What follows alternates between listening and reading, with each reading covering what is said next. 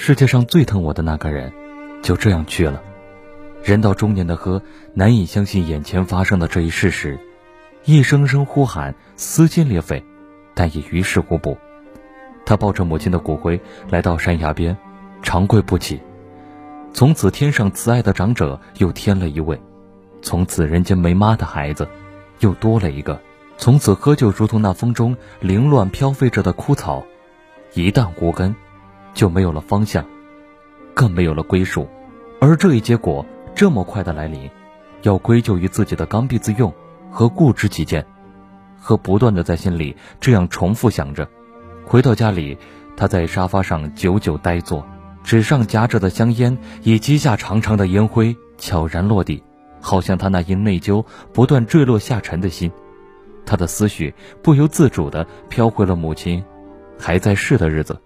那时的母亲已年事渐高，生活不便。